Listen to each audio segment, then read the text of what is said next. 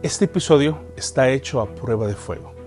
Lo he hecho con el único propósito de desenmascarar y especialmente retar con la Biblia a los que creen y sostienen la doctrina de la prosperidad como fundamento bíblico, lo cual veremos en esta ocasión que es falsa y una completa herejía. Usted se dice ser cristiano y cree en la confesión positiva y especialmente que lo que usted le pida a Dios, Dios se lo dará. Usted ha desatado la bendición de Dios en su vida y nada ha pasado.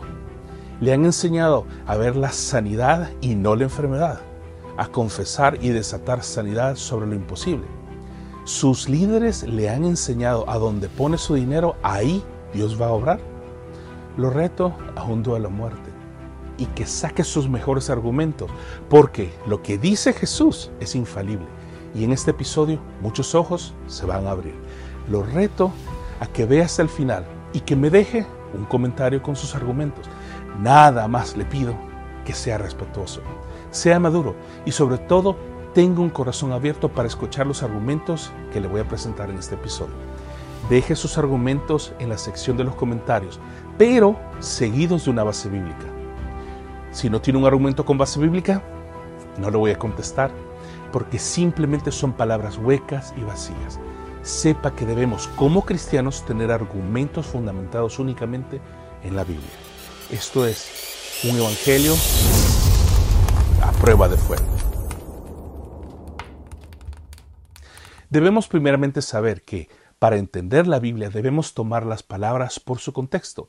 Esto significa ver el contexto anterior y el contexto posterior. En este episodio veremos el versículo de Mateo 18-19 este verso ha sido interpretado de manera errada, simplemente por estar fuera del contexto por el cual fue escrito, o mejor enseñado por el mismo Jesús. El versículo en cuestión dice así, Todo lo que atéis en la tierra será atado en el cielo, y lo que desatéis en la tierra será desatado en el cielo.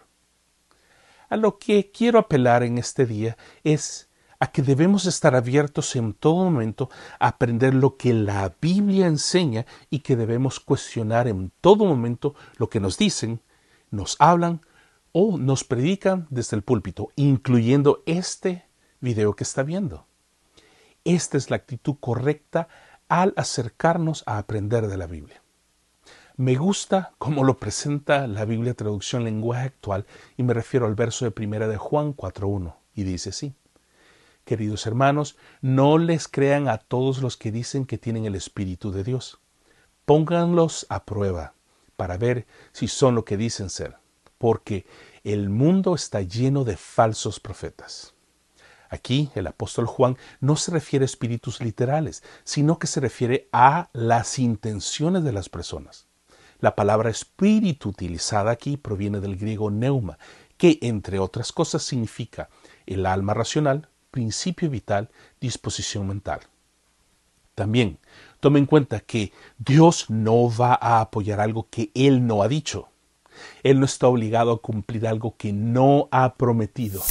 Él no es el genio de la lámpara maravillosa. No lo es. Nunca lo ha sido. Jamás lo será.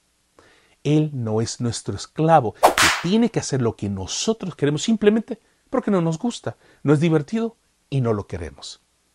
Creo fervientemente que Dios utiliza las circunstancias difíciles, como en este caso COVID-19, para mostrarnos una dimensión más profunda de su amor, lo cual es bíblico y se ve reflejado en todo el relato de la Biblia, y especialmente en la Biblia del patriarca Job en el libro de Job.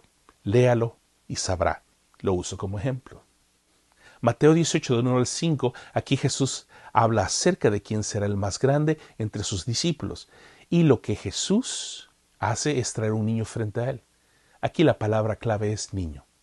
Por favor, mantenga en mente en todo tiempo esto.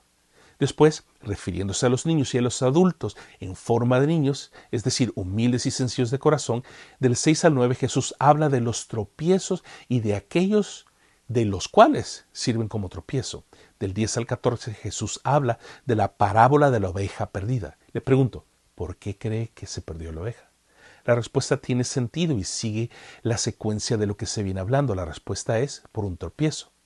La razón es porque el versículo 10 dice, mirad que no menosprecéis a uno de estos pequeños, porque os digo que sus ángeles en los cielos ven siempre el rostro de mi Padre que está en los cielos. La palabra habla de la oveja perdida y cuando el pastor va y la busca hasta encontrarla. Luego hay fiesta en el cielo al ser hallada. Mateo 18 del 1 al 14. En estos versículos Jesús está hablando de los niños o de los que tienen actitud humilde. Ese es el contexto. ¿Ha mencionado hasta este momento Jesús al diablo o algún demonio? La respuesta es no. El contexto son los niños y los humildes de corazón. Mateo 18:15, la primera porción dice, por tanto. Ese por tanto significa, según el diccionario de la Real Academia Española, por consiguiente, por lo que antes se ha dicho, por lo que, en atención a lo cual. Pero, ¿a qué se refiere exactamente? Se refiere a los primeros versículos que hemos estado leyendo y analizando, y los que hemos venido leyendo, y escuchando lo que Jesús ha dicho hasta este momento. Lo leo. Por tanto, si tu hermano peque contra ti, ve y repréndele estando tú y él solos. Este es el primer paso que debemos tomar cuando alguien nos ofende. Debemos ir y hablar con la persona que nos ha agraviado o ofendido. No le cuenta a nadie, no vaya con su amigo o amiga a contarle, no vaya con sus hijos, ni mucho menos con sus padres. Tiene que ir con la persona que lo ofendió. Regrese al origen del problema. Mateo 18 del 15 al 16. Por tanto, si tu hermano peca contra ti, ve y repréndele, estando tú y él solos. Si te oyere, has ganado a tu hermano. Mas si no te oyere, toma aún contigo a uno o dos, para que en boca de dos o tres testigos conste toda palabra. Este es el segundo paso que tomar cuando ya has abogado tú y la persona no te ha escuchado y no te ha hecho caso. Tomas a dos o tres personas que van a ir contigo. Ellos solamente van a ser testigos de lo que tú quieres hacer, que es la intención de restaurar una relación y aclarar un malentendido. El tercer paso para restaurar una relación, lo dice claramente el versículo 17. Si no los oyere a ellos, dilo a la iglesia. Aquí muchos dirán que se refiere a los líderes de la iglesia. Otros piensan que es al pastor o a los pastores. Ahí personalmente no me voy a meter. Simplemente porque considero prudente respetar el orden de jerarquía de liderazgo de tu iglesia o denominación, por lo cual usted sabrá a quién abogar con referencia a este punto. ¿Estamos de acuerdo? Continúo leyendo. Y si no oyere a la iglesia, tenle por gentil y publicano. Es decir, trátalo como a un no creyente, ya que los que no han sido transformados por el perdón y la gracia de Dios por medio de Jesucristo no saben perdonar. Así de simple. Ahora, note que continúa diciendo en Mateo 18, 18. De cierto os digo que todo lo que atéis en la tierra será atado en el cielo, y todo lo que desatéis en la tierra será desatado en el cielo. Aquí viene la pregunta, ¿hasta dónde hemos leído en el contexto? ¿En dónde ha aparecido Satanás? ¿En dónde han aparecido los demonios? ¿En dónde han aparecido los espíritus? ¿Dónde está el hombre fuerte? ¿Han aparecido hasta este momento? La respuesta es no, un enfático no. No han aparecido ni el diablo, ni los demonios, ni el hombre fuerte, ni los espíritus territoriales, ni los espíritus chocarreros, ni nada por el estilo. La pregunta es la siguiente. ¿Qué significa entonces atar y desatar según lo que hemos leído a lo que la Biblia relata que Jesús dijo? Fácil. De lo que Jesús está hablando aquí es del perdón. Está hablando de perdonar a otros, porque cuando alguien te hace algo malo a ti, estás emocionalmente ligado a esa persona. Si tú crees en Cristo y has sido transformado por amor y a alguien se te acerca a pedirte perdón, lo que debes hacer es perdonarlo. Al perdonar a otros, los estás desatando, desligando, soltando fuera de ti. Pero cuando alguien se te acerca para pedirte perdón y tú no lo perdonas, lo estás amarrando, lo estás atando ya que no los has soltado para que sean libres y que caminen en el perdón de Dios. Por esta razón, cuando Jesús les enseñó a orar a sus discípulos la oración del Padre Nuestro, les dijo así en Mateo 6:12, lo leo en la palabra de Dios para todos. Y perdona nuestros pecados, así como nosotros también perdonamos a los que nos han hecho mal. Debemos notar que hasta aquí no hay ninguna mención de ningún demonio, mucho menos de lo que andan diciendo que acto bendición ni nada de eso. Aquí se está hablando únicamente del perdón. Nuevamente, leo Mateo 18, 19. Otra vez os digo que si dos de vosotros se pusieren de acuerdo en la tierra acerca de cualquier cosa que pidieren, les será hecho por mi Padre que está en los cielos. Aquí surge otro problema que muchos creen sin razón y sin base. Si nos ponemos de acuerdo en algo, Dios lo hará.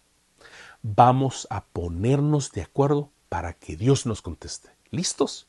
Busquemos otra escritura en la Biblia que hable acerca de este disque principio. Este principio de prosperidad no aparece en la Biblia. Busque y encuéntrelo. Déjemelo en el comentario y créame, le voy a contestar y lo vamos a hablar en otro video. Recuerde que la oración es personal y en grupo, pero no se trata de que cuando yo solo estoy orando Dios no contesta. Pero ahora que somos dos, ah, sí, agárrate Diosito porque ahí te vamos con todo, porque sí lo tienes que hacer. Imagínese ahora qué pasaría cuando tres o mil se ponen a orar. ¿Cómo estaría Dios a la hora del Mundial de la FIFA cada cuatro años? Tendría que hacer a todos los países campeones del mundo. Solo imagínese por un momento en la práctica. Uno de sus hijos se acerca para pedirle que le compre un PlayStation 5 que cuesta más de mil dólares. ¿Lo compraría? No. Ah, pero si vienen dos de sus hijos o tres, ahí sí, ahí sí lo compraría es que tú nos prometiste, papá, que si dos de nosotros o tres te lo pedíamos, no los ibas a dar. no lo haría de igual forma. Dios actúa exactamente igual. Dios no tiene que contestar o cumplir algo que Él no ha prometido. Recuerde que a Dios no se le puede torcer el brazo. El problema más grande de esta creencia es la siguiente. ¿Qué pasa cuando Dios no te contesta lo que querías? Los que creen esto siempre se la sacan debajo de la manga y dicen, es que no tuviste suficiente fe. ok. Entonces, ¿cuánta fe se necesita? Mateo 17:20 dice, Jesús le dijo, por vuestra poca fe, porque de cierto os digo que si tuvieres fe como un grano de mostaza, ¿cuánta fe se necesita? Poquísima para que Dios actúe, pero solo tiene que estar dentro de sus planes y su perfecta voluntad. El problema no es que no tengamos fe, sino que simplemente estamos pidiendo mal, estamos pidiendo únicamente para nuestro propio beneficio y no pensamos realmente en el plan de Dios. Entonces, ¿a qué se refiere el versículo 20 de Mateo 18? Porque donde dos o tres están congregados en su nombre, ahí estoy yo en medio de ellos. Muy fácil. Lo que la Biblia se refiere en esta porción es a la disciplina que se aplica a la persona que no quiere perdonar y guardar la discordia todavía con otros en la iglesia. De eso está hablando, que donde dos o tres están reunidos para guardar la paz y la disciplina, ahí está Dios en medio de ellos. Si nos ponemos de acuerdo a disciplinar a alguien, ahí está Dios en medio de nosotros y la autoridad que ha sido delegada por Dios, Dios mismo la respeta porque Él lo estableció así. Porque donde están dos o tres congregados en mi nombre, allí estoy yo en medio de ellos. ¿Haciendo qué? ¿Ven lo que dice? Sigue la idea de la disciplina con una o dos personas que quieren traer la paz al cuerpo de Cristo. Pero pregunto nuevamente, ¿haciendo qué? ¿Alabando a Dios?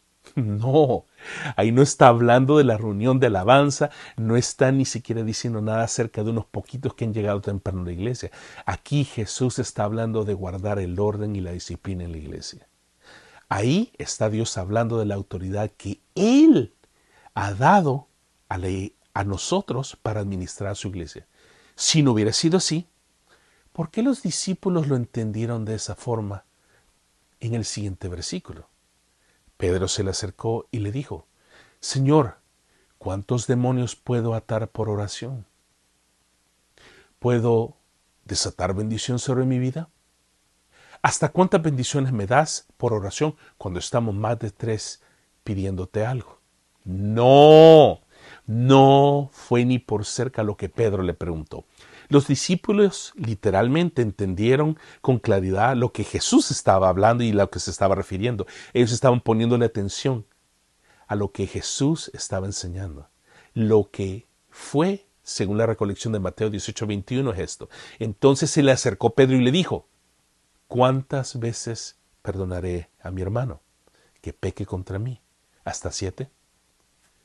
Jesús le contestó, Pedro, ¿Qué te pasa? Estoy hablando de desatar la bendición, estoy hablando de atar demonios y enfermedades, estoy hablando de desatar riquezas y salud y atar al hombre fuerte. Estoy hablando de prosperidad para mi pueblo. ¿Qué te pasa, Pedro? Pon más atención a lo que te estoy diciendo. no. Jesús le contestó de la siguiente forma. No te digo hasta siete, sino aún hasta setenta veces siete. Lo que Jesús dice es, cuando aprendas a perdonar 70 veces 7, estás listo para seguir perdonando siempre. Necesitamos aprender a perdonar. Es el centro de lo que Jesús quiere que aprendamos. Si no fuera así, entonces ¿por qué en los siguientes versículos del 23 al 35 Jesús habló de la parábola de los dos deudores? La Biblia habla de atar y desatar. La verdad no le voy a dar la respuesta que está ya en la Biblia, porque ya leímos la respuesta que es obvia pero sí le puedo decir que esta porción no habla de lo que los predicadores de la subdoctrina de la prosperidad hablan, porque no está basado en la Biblia. Para terminar, nada más quiero que recapitulemos en varias cosas. Número uno, debemos leer intencionalmente lo que Dios nos habla en su palabra, por lo cual no podemos sacar de contexto lo que Dios ha escrito claramente en su palabra. Número dos, un texto fuera de contexto es literalmente el pretexto de muchos para seguir enseñando al pueblo de Dios mentiras y doctrinas falsas que lo que hacen es dañar y separar al pueblo de Dios. ¿Usted cree que el apóstol va a decirle a usted, abra la Biblia en Lucas 20? No, nada más le va a decir, véngase con las 20 Lucas. Número 3. Recuerde que Dios no está obligado a cumplir algo que Él no ha dicho ni ha prometido. Y esta es la razón central por la cual yo he decidido hacer este episodio. Por ver y escuchar los abusos que tantas personas están cometiendo al abusar a la iglesia y también al ver al pueblo de Dios permitirse ser abusado. Muchas personas han dejado de creer en Dios porque les ha fallado en el momento que más necesitaban que les ayudara, o simplemente porque no les ha contestado o no ha hecho lo que le han pedido. Cuando los culpables de no recibir la respuesta son simplemente dos personas. Número uno, nosotros. Primeramente, por no leer la Biblia correctamente. Y dos, por permitirnos escuchar y sobre todo creer falsas doctrinas que andan circulando a través de Internet en estos días. Finalizo con esta porción de la palabra de Dios que nos previene de caer en estas falsas doctrinas. Dice sí, Mateo capítulo 24, voy a leer el versículo 5 y luego voy a continuar con el 11 hasta el 15, lo leo en la palabra hispanoamericana. Porque vendrán muchos en mi nombre diciendo yo soy el Mesías y engañarán a mucha gente aparecerán por todas partes falsos profetas que engañarán a muchos. La maldad reinante será tanta que el amor de mucha gente se enfriará. Pero el que se mantenga firme hasta el fin, ese se salvará. Y esta buena noticia del reino se anunciará por todo el mundo para que todas las naciones la conozcan. Entonces llegará el fin. Termino diciéndole lo siguiente. La Biblia no se equivoca los que nos equivocamos somos nosotros, especialmente al querer ver en la Biblia lo que otros dicen, pero que realmente no existe. Créame que de lo más profundo de mi corazón quiero creer que si le doy 100 dólares a Dios, Dios me va a regresar a mil. Quiero creer que cualquier cosa que le pida a Dios, no importando lo que sea, Él me lo dará porque nada, nada, nada hay imposible para Dios. Pero lamentablemente esa filosofía centrada únicamente en nosotros mismos y en lo que queremos no existe. No existe en la Biblia, ya que fuimos creados por un Dios amoroso y un Padre de verdad, que lo único que quiere es que veamos lo que Él quiere para nosotros. Se lo puedo asegurar a través de lo que dice Jeremías 29:11. Mis planes para ustedes solamente yo lo sé, y no son para mal, sino para su bien. A darles un futuro lleno de bienestar. Debemos pedirle a Dios que nos ayude a ver su plan y dejar de pensar únicamente en nosotros mismos. Lo invito a que no se pierda el próximo episodio en el que estaremos hablando acerca de los peligros de no saber diferenciar entre la verdad y la mentira. Nos vemos en el próximo episodio.